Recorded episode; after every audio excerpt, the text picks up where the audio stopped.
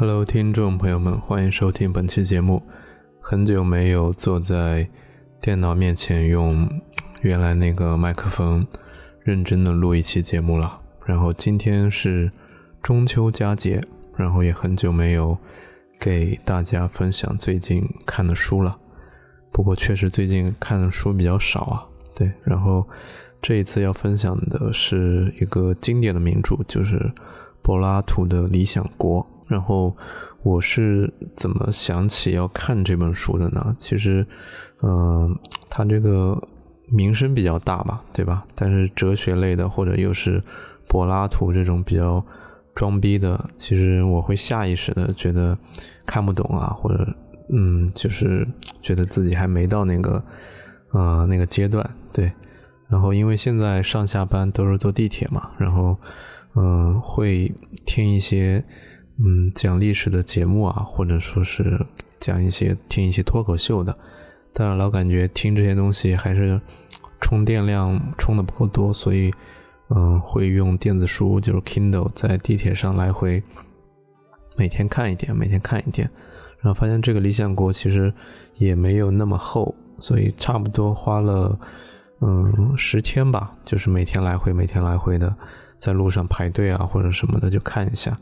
然后，嗯，不看还好，一看发现，嗯，字字珠玑啊，字字珠玑，对，就每一句话都把所谓的政治啊，或者阶级啊，或者各种乱七八糟的我们生活中的方方面面，他都替你想的特别好。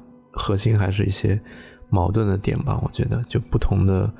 问题他引慢慢的引出来，然后说要怎样去解决。但是，嗯，听这个名字也可以知道了嘛，理想国就其实还是比较偏理想的这样的一个国度，就有点乌托邦的感觉。对他开篇就是先定义了什么是正义，然后基于正义，你要去培养怎样的嗯护卫者，它里面叫。就是正义的护卫者来保护你这个，或者说统治你这个国度。但是统治者和下面的就大家的各行各业的人，本质上是，嗯，好像是有阶级感的吧，对吧？他不是讲究一个人人平等的，只是说护卫者你做好自己的本分。对，哎，想起来了，就是每一个各安其分吧。我觉得这个可能就是。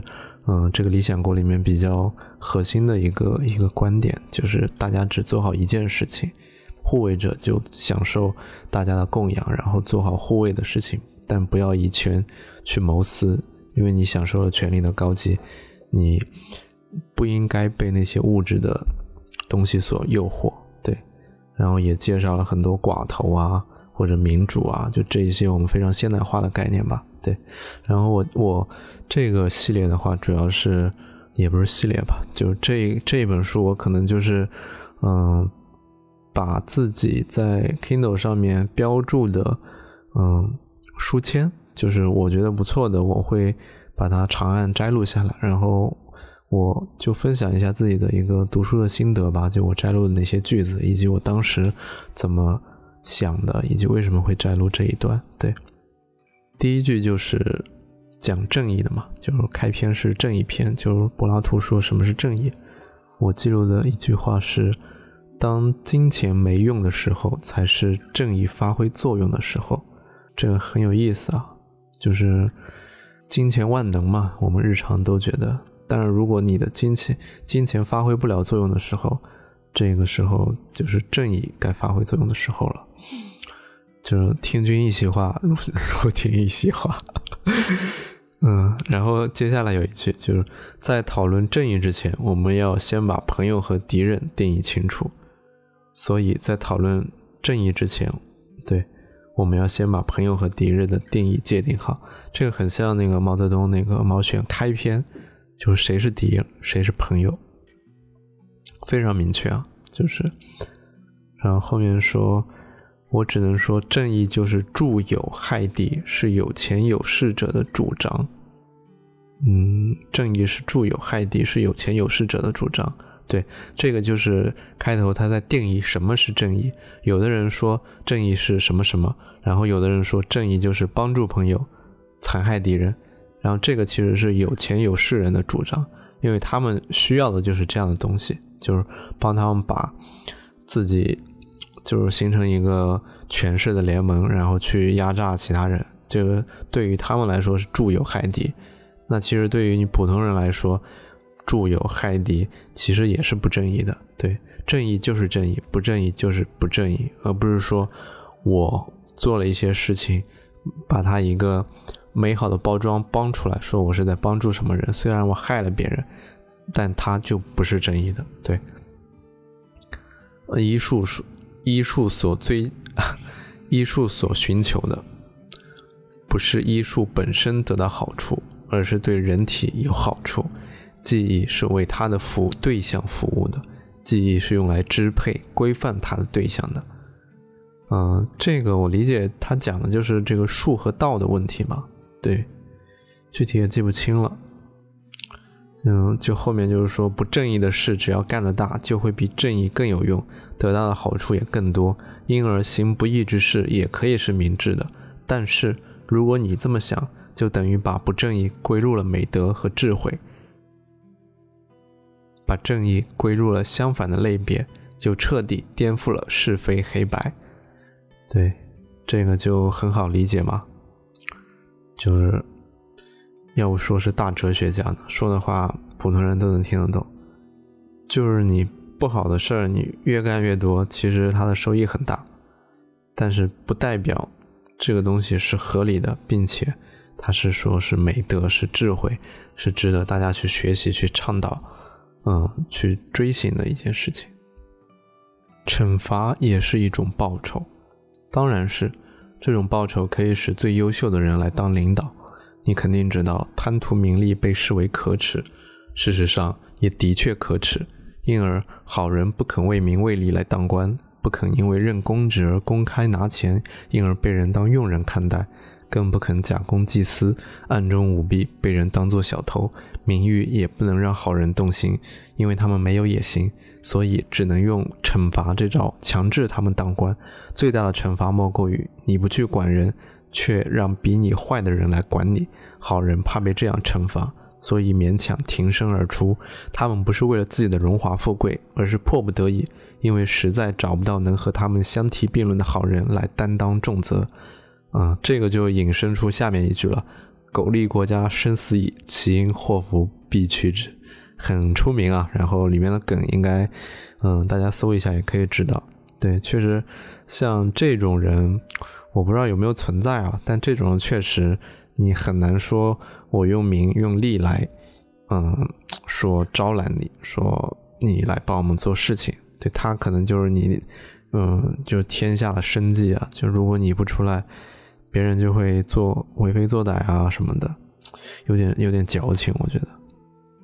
但这个就是在古代可能就是文人的风骨吧。有志之士宁可受人之惠，也不愿多管闲事。嗯，这个这个忘了当时为什么会标记这一段了。大家之所以接受和赞成正义。不是因为它的本质是真善，倒是因为自己没有力量去行不义。对，这个这个说的太好了，就是其实大家没有作恶的能力，所以只能说不要作恶，不要作恶。如果你给给，哎，其实你给每个人一把枪，就不知道会乱成什么样子。对，但是你也不能说。直接就不给你，就，嗯，就这这个就是你愿不愿意把选择权交给别人，以及你愿不愿意相信他们。我们论述理想国的时候，要先强调如何规范诗和教育，然后他定义完正义之后，其实就是基于正义去想，那我怎么去培养正义的人，就是来到了教育这一块。然后教育的话，可能就会分为日常诗歌这些，就潜移默化的生活中的教育，就是嗯，理解为就是嗯，口碑传播吧，对。然后后者的教育可能就是非常系统化的，怎么去慢慢的教他们、培养他们，对。然后父辈和师长总是告诫年轻人，为人必须正义，但是他们的谆谆教导并不尽是正确的，因为他们并不颂扬正义本身，而是强调正义会带来好名声。只要有了这个好名声，你就可以身居高位，和不义不正义者一样能捞到好处，甚至不分上下。他们还说，诸神会把一大堆好东西赏赐给虔诚的、有好名声的人们。诗人这样歌颂诸神赐福正义的人，诸神引导正义的人们来到冥界，设宴款待，请他们携以长榻，头戴花冠，一觞一咏，一消永日。似乎美德能得到理想国的时候，要先强调如何规范诗和教育。诗人也好，世人也好，大家异口同声，反复指出。节，节制和正义固然是美善的品德，但是太艰苦。纵欲和不正义听起来不良善，但很容易得到愉悦。大家都说不正义通常比正义有利，也羡慕有钱有势的坏人有福气。无论当众或私下里，都口口声声崇敬他们。世人总是欺侮蔑视贫弱的人，哪怕穷人比富人更善良、更正义。如果诗文描写恶人富足，作恶轻松，譬如名利多作恶，举步可登城；恶路且平坦，为善苦攀登，那还有多少人愿意从善呢？诗文中最叫人吃惊的是这样的情节：诸神让好多好人多灾多难，一生中屡遭不幸，却让许多坏人享尽了荣华富贵；还有不少祭司和巫人奔走富家，尽力游说。尽力游说，要他们相信，即便他们或他们的祖先做了孽，只要献祭或使用符咒，他们依然能得到诸神的赐福。就算要杀敌，也只需念几道符咒，读几篇咒文，就能驱神役鬼，不管对方是正义者还是不正义者。这个其实大家也很好理解吧？就是，嗯，就是从小。你的长辈或者老师告诫你要做一个善良正直的人，对，但但很多他不一定就是说是这个善良正直本身，而是说你善良正直，这个社会就会给你相应的回报，对，它其实还是一个交易的逻辑，对，但是在很多诗歌里面也会去歌颂一些嗯富人吧，哎，就比如说杀人放火金腰带，修桥补路无尸骸，对吧？然后这就这种这种，嗯，打油诗吧。然后大概的其实也就跟他说的差不多。那其实年轻人在听惯这样的一个教导之后，以及嗯耳濡目染的一些嗯一些作品的作品的耳濡目染，对他其实就会觉得金钱万能嘛，对。然后你有了钱之后，就可以去找祭司，或者你飞西藏找个找个得道的喇嘛，对吧？然后他们会告诉你，你每年捐多少钱，或者做几件什么事情，就可以把你原来的那些原罪洗刷干净。但但但其实是不是的？他就是只是求一个心理安慰。过去做的坏事儿，它依旧存在；你新做的好事儿。那只能证明你在做好事儿，不代表你能够抵消你之前做的那些坏事儿。对，就是你自己心里做一个做一个安慰和平衡吧。年轻人怎么可能从这些高论中得知应该如何处世为人，如何使一生过得有意义？既然智者都说貌似正义远胜真正正义，而且假扮正义才是幸福的关键，想要幸福，只此一途。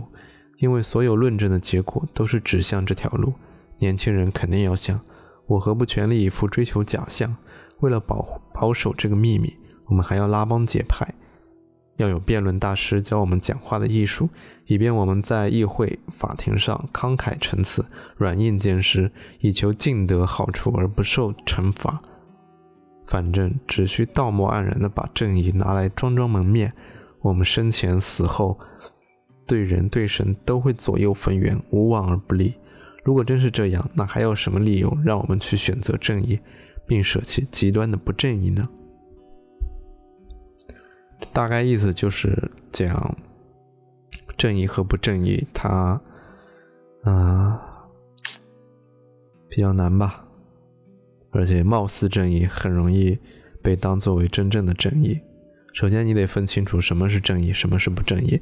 这也是理想国开篇讲了百分之二三十，就一直在讲这样一件事情：就做这个就一定是正义的吗？比如说，因为因为不正义不一定会伤害所有人，对，而且正义不一定就是正义，可能会伤害所有人，不一定会，可能不会讨好任何人，对。哎呀。这个自自己理解吧。假如你坚信正义是至善，那就必须证明正义就像视力、听力、智力、健康以及其他德性一样，不仅会得到好结果，其本质也是最好的，绝非浪得虚名。嗯，有道理。工作不等人，你不能等有空了再去慢慢搞。不论干什么事，失去恰当的时节、有利的时机，就会前功尽弃。所以，工人应该全心全意把工作视为头等大事去做，不能三心二意、马虎敷衍。每个人都应该在恰当的时候干适合他性格的工作，专攻一行，放弃其他的选项。只有这样，才能保证劳动有效率，成果有质量。哎，这个就非常的接地气了。就是有的时候我。就也比较浮躁嘛，然后看到这古代先贤说的这种话，哎，就就比较有感触吧。就现在其实大家选择比较多，但很难你在一件事情上投入很大的精力，甚至你遇到瓶颈的时候，你可能就换个方向，就从头开始。美其名曰叫多试错，但其实不是的，就是现在分工太细了，你一旦。到了你不擅长、别人擅长的领域，那你你的优势就全没有了。而且你前几年努力积攒的一些可能不算什么优势的，嗯，经验也派不上用场。对，这个就是非常应用层的。对，但如果是说一些本质的，嗯，事情的理解、做事的方法，那那我觉得就培养的就是一个耐心吧。对。如果你能够通过不同的事情掌握一些做事、待人处事的基本的方法，那这个就是一个通用的技巧。但是你可能就会变成一个嗯非常聪明、懂得一些本质的原理，但是没有特别多的耐心的人。对，所以你专注在一件事情上，嗯，不停的去攻克，用耐心去慢慢的解决问题，我觉得这样会更好一些。嗯，今天就先到这里吧，拜拜，下期再见。